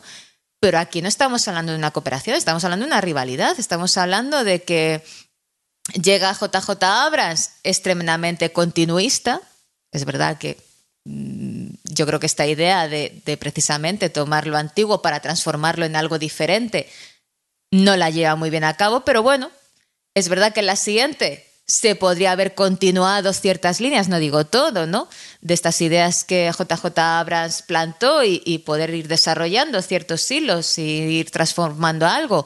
Lo que hace es una ruptura radical, es una película que no le debe nada a la anterior, o sea, coge todas las ideas de la anterior y dice, bueno, pum, esto no vale nada. Y la tercera vuelve a hacer otra ruptura. Entonces tenemos tres películas independientes. Bueno, no independientes, Pero, sino que se dedican a desdecirse la anterior. Claro, de, de, hecho, la tercera lo que más molesta ya no es, ya no es que rompa, es que no, se no, es decir, no, lo que has dicho una, es mentira. La tercera es todo un ataque a todo lo hecho en el episodio 8. Claro, que es decir, es, mucha molestia, toma, tomarte mucha molestia en decirte que no te ha gustado esa película. Pero, pero bueno, es que hay momentos cuando aparece el, el, el, el fantasma de Luke, ¿no? Y con, el, con el sable láser y lo coge, dice, esto no es lo que se hace con el arma de un caballero Jedi, como diciendo, ¿cómo te atreves el anterior a tirarlo, a despreciarlo? O sea, hay bueno, cosas y cuando como, le, le borran la memoria a C3PO es... Sí. hace 3PO y luego solo recupera hasta el final del primer episodio. Es como. es como, ¿de verdad acaba de borrarle los últimos Jedi al, al, robot? Bueno, yo creo que al final es como todo lo personal y todo el ego personal se acaba filtrando en algo que tendría que estar por encima de lo personal. Yo creo que si tú has construido. Eh, no, se decía que sí que se construyó una especie de arco para la trilogía y, ese arco está construido, tú tendrás que respetar ese arco. Si has tenido la mala suerte que el director anterior no ha respetado ese arco, por lo menos sea algo continuista con ciertas ideas que él ha plantado, no te dediques a decir que todo lo que el otro ha hecho es, es una bazofia, ¿no? Entonces, al final lo que estamos hablando es cómo el ego toma aquí las riendas, o sea, Creo que por un lado está todo este tema de merchandising y hacer caja y mercantilización y de que no hay corazón, pero luego, como digo, creo que estos directores amaban Star Wars, pero entran en una pelea, ¿no? De, de mi Star Wars es mejor que el tuyo, o la visión que tengo yo de... De no poder cooperar, de no poder colaborar, de no poder reconocer algo bueno que haya hecho el otro y continuarlo, aunque sea pasado por tu filtro, por tu visión, porque yo creo que al final no, Ryan Johnson no puede continuar ninguna de las ideas que vale que eran muy continuistas, pero que planta JJ Abrams, haberlas hecho suyas, haberlas pasado por su filtro, su visión, eh, haber continuado algo. JJ Abrams es verdad que no supo hacer nada rupturista, entonces uno porque se queda demasiado en lo mismo, el otro porque quiere hacer una ruptura tan radical sin reconocer esa herencia, se nos ha quedado en nada. Sí, porque la última peli es los momentos guiño constante a, las anteriores eran a veces hasta vergüenza un poco ajena de ahora sale fulanito de y, Sí, era como un desfile, ¿no? de... fantasmas y de viejas glorias, que es como, pues muy bien. Sí, como es como digo, tenía que haberse llamado Agarrame estos fantasmas eh, este episodio, porque era y otro fantasma y otro. A ver, yo entiendo también, yo mm, cuando vi eh, los últimos Jedi, vi un poco también que realmente esta trilogía podía ser un poco eh, la primera película, la, como la película en cierto modo de Han Solo, la segunda la de Anakin y la tercera tenía toda la pinta que iba a ser en cierto modo la película de Leia o un poco los tres personajes que iban a sobrevolar. Sí. Y yo creo que eso también le ha afectado a lo que al resultado final, porque tanto Fantasma yo creo que realmente eran era Leia quien tenía que haber hecho esos papeles, que al no estar la actriz, al fallecer mm. Carrie Fisher, lo han solucionado un poco, pues eso, con Harrison Ford saliendo nuevo, con Anakin levantando directamente aviones, uy, con Luke levantando directamente aviones, siendo un fantasma. Eh, tiene una serie de cosas que a mí me han chirriado mucho, pero que yo creo que también se han juntado las circunstancias porque creo que la tercera película iba a ser la de la de Leia, por cómo iba, como se estaba contado. Y ahí, ahí sí había hasta un poco una unidad o un poco algo de que contar. Claro, pero también entiendo que eh, yo creo que también ahí, desde mi punto de vista, cometieron un error que era el haber cogido a estos personajes tan icónicos haberles dado un papel de secundarios, pero de secundarios muy relevantes, no haberlos dejado como en unas menciones, haber directamente eh, centrado en, en, unas nuevas generaciones, en unas nuevas historias, donde apareciera como de fondo ciertas historias sobre Luke, sobre el maestro Skywalker, o sobre la princesa Leia, o la general Leia, ¿no? el general Solo, eh, haber hecho algún cameo, ¿no? por ejemplo en, en Rogue One funcionaba muy bien el cameo de Vader, ¿no? Mm, los minutitos que salía, pero como una cosa como anecdótica donde para emocionar a los fans y decir, wow, aquí tenemos a nuestros personajes, pero yo no los hubiera metido tanto en la trama. Hmm. Creo que eso hubiera permitido que tú pudieras innovar más y hubieras podido hacer lo que quisieras con los nuevos personajes, porque como no son tus personajes icónicos, los fans viejunos no se te iban a echar encima porque no les estás tocando. Ah, y tú puedes hacer desde ahí referencias, ¿no? Paralelismos entre la nueva generación con cosas parecidas a la antigua generación, pero ya puedes meter todos los giros y todas las subversiones que tú quieras. Porque ya no estás tocando a. Que de hecho ya es lo que harán para las siguientes trilogías. Espero. ya han dicho que ya con esto cerraban los Skywalkers y los siguientes serán ese universo, pero porque yo creo que un poquito el tema de la herencia era haber dejado a las nuevas generaciones en base a esas historias y en base a todos esos mitos o incluso en base sí a que pudieran ser incluso sus familiares o sus padres o su tío o quien fuera, pero que hubiera sido el desarrollo de, de estos personajes en base a toda esa herencia de unos de unas personas que lucharon por su libertad y que lucharon por la galaxia y por, y por eh, la república, ¿no? Y como ellos tenían que continuar ese legado a su forma, mm. ¿no? Recogiendo el testigo de la generación anterior. Y yo veo que aquí ese testigo no ni terminan de soltar, ni terminan de agarrar. A eso me refiero con que para mí toda esta trilogía es a tantos niveles una herencia fallida que, se queda, pues eso, en una pelea de egos. yo hago esto, yo voy a hacer lo contrario, ahora yo voy a hacer lo contrario que tú. Y ya Está. No, yo es verdad que la veía hoy y no la creía. Bueno, ya, ya iba avisado por suerte, pero era como. Qué, qué desastre. Qué desastre, sí. Y es una pena que digas al final tenga que cerrarse un poco por la puerta de atrás. Bueno, yo cogiendo un poco también el. entendiendo Star Wars como un producto cultural, pero que como buen producto cultural bebe de la sociedad del momento, yo creo que la primera trilogía em, e, es un momento de, cambio, es un momento que Star Wars viene de la década de los 70, que sí que fue una década como bastante combativa. Eh, los 60, los 70 fueron décadas con muchos progresos sociales. Em, yo creo que recoge algo de ese espíritu, aunque siempre se ha dicho que Star Trek era más socialista, comunista y Star Wars más capitalista, pero bueno, yo creo que sí que Star Wars recogía ese espíritu de cambio combativo, ¿no? Toda la, precuel, toda la historia de las precuelas y ese fallo del narcisismo, yo creo que también es ya los, ¿no? los 90, 2000, Em, la caída ¿no? de, un sistema que ya no funciona o los primeros visos de un sistema que no funciona, de, algo como que nos estamos cerrando en nuestro narcisismo, en nuestro individualismo.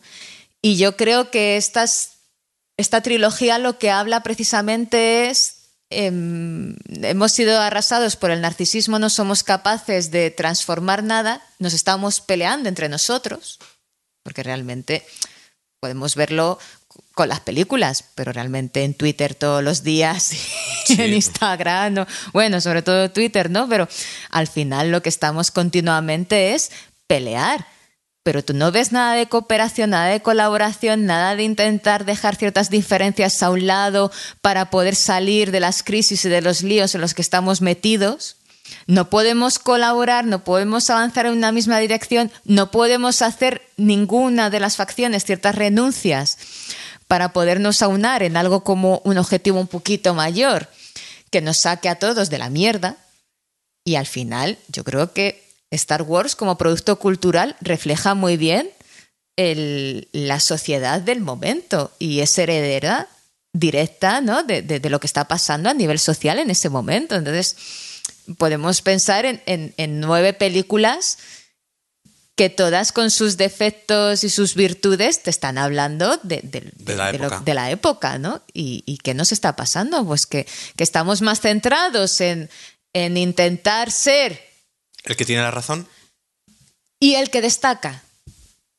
Y ser como el que, oh mira, yo soy el rupturista, pero como desde una cosa como muy desde el ego, no en plan de que el producto destaque o que el producto pase a la posteridad, sino de yo como director o como guionista o como tal, crear lo que es la hostia.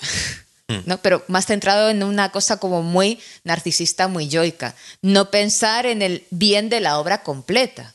Sí, porque aquí no hay que olvidar que al final Los últimos Jedi es la segunda parte de una trilogía. Por eso te digo que yo puedo entender que tú tengas ciertas ideas y que tú tengas cierta perspectiva y que tú quieras innovar y quieras hacer cambios y ciertas rupturas, pero tú tienes que tener en cuenta lo que se ha hecho antes de que tú entres en el proyecto, lo que se ha escrito antes de que tú entres en el proyecto y que tú tienes que ser algo continuador, aunque entiendo que he pasado por tu filtro y por tu perspectiva y, y tu forma de pensar y de ser, pero tú no puedes coger algo que te antecede y que es parte de una obra mayor y hacer lo que te da la gana, solo porque te da la gana. Hmm. Hmm. no sé, Ale se queda como... Hmm. Es que a mí sí me gustó mucho. No, no, sí. Sí, yo entiendo, o sea, yo entiendo que haya gente que le haya gustado mucho porque es algo, efectivamente, que tiene el valor de ser rupturista o rebelde. Para mí solo se queda en, una pataleta. Yo entiendo que habrá gente que, que le vea algo más pero creo que al final sí que sigue siendo algo muy narcisista el centrarte solo en lo que tú quieres romper o innovar sin tener en cuenta lo que han hecho antes de que tú entres en el proyecto y lo que tú dejas al siguiente. Sí, bueno, eso. Pero vamos, que al final realmente el gran fracaso ha sido la tercera. Por lo mismo, porque está más centrada en decir al otro, al anterior, me has hecho la puñeta y ahora te lo voy a cobrar que en realmente pensar en el bien de la obra y en decir, bueno, pues ya que este me ha dejado estas líneas, pues pasadas por mi filtro, pasadas por mi perspectiva, pero voy a continuar ciertas líneas que el otro me ha dejado plantadas y voy a intentar hacerlas crecer. No voy a dedicar a cortar todos los brotes que el otro ha... O sea, uno era como cortar los brotes del anterior, el otro los brotes del anterior y aquí no creció nada. Así ha pasado que no ha crecido nada. Pues sí. Mira, y para ir terminando, y poniéndonos positivos, ¿con qué te quedas de esta última trilogía? A ver, yo me quedo con, todavía por lo menos tenemos la capacidad de querer conectar con algo y eh, sí que hay algo en estos personajes con sus dificultades, pero yo creo que los personajes eh, sí que tenían algo que removían a nivel emocional. O sea, sí que me gustaba Rey. Es verdad que al final todo se queda como muy desdibujado, vuelvo a lo mismo, ¿no? De como no han podido crecer con cierta coherencia, pues se nos queda todo muy, muy desdibujado, ¿no? Em, y que sí que sigue representando Star Wars al final como ese espíritu de, de, lucha, ¿no? Y de querer combatir y de, y de querer que es al final lo que representa todo este tema de la fuerza, el bien contra el mal, alianza rebelde, vale, eh, puede estar muy en blanco y negro, pero al final el, mensaje siempre de, Star Wars es que todos estamos en conflicto, que todos tenemos luz y oscuridad en nuestro interior. No es una luz pura ni una oscuridad pura, ¿no? Sino es una cosa como que siempre está en conflicto y que a veces un pelito te lleva más hacia un lado o hacia otro y que realmente es cuestión de, unas pocas decisiones o de, o de no, pero que al final Siempre la luz está en poder cooperar y vincularte con otros. Eso es lo que representa tanto los Jedi como los rebeldes o la República. Y que siempre la oscuridad es cuando el ego o la, necesidad de destacar o el narcisismo, ¿no?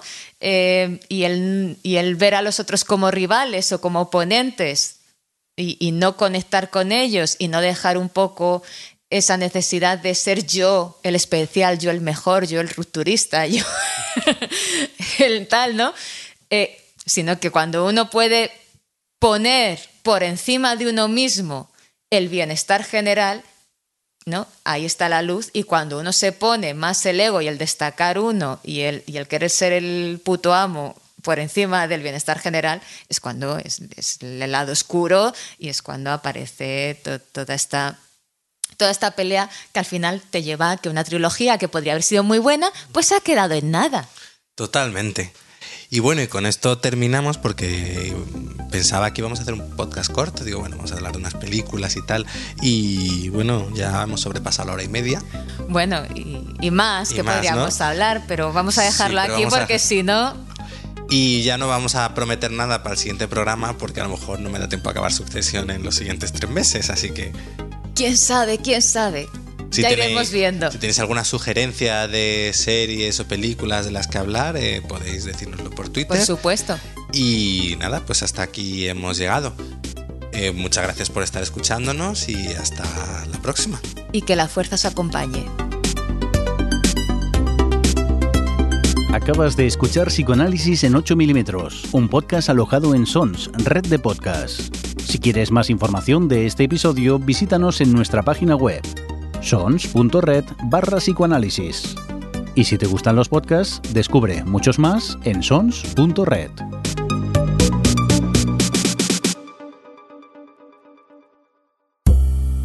¿Te gusta la novela negra? Adéntrate en El Rincón Criminal, un podcast de José Antonio Algarra en el que te habla de sus autores y personajes favoritos del género negro un podcast confidencial y solo para tus oídos. Encuéntranos en sons.red barra el rincón criminal.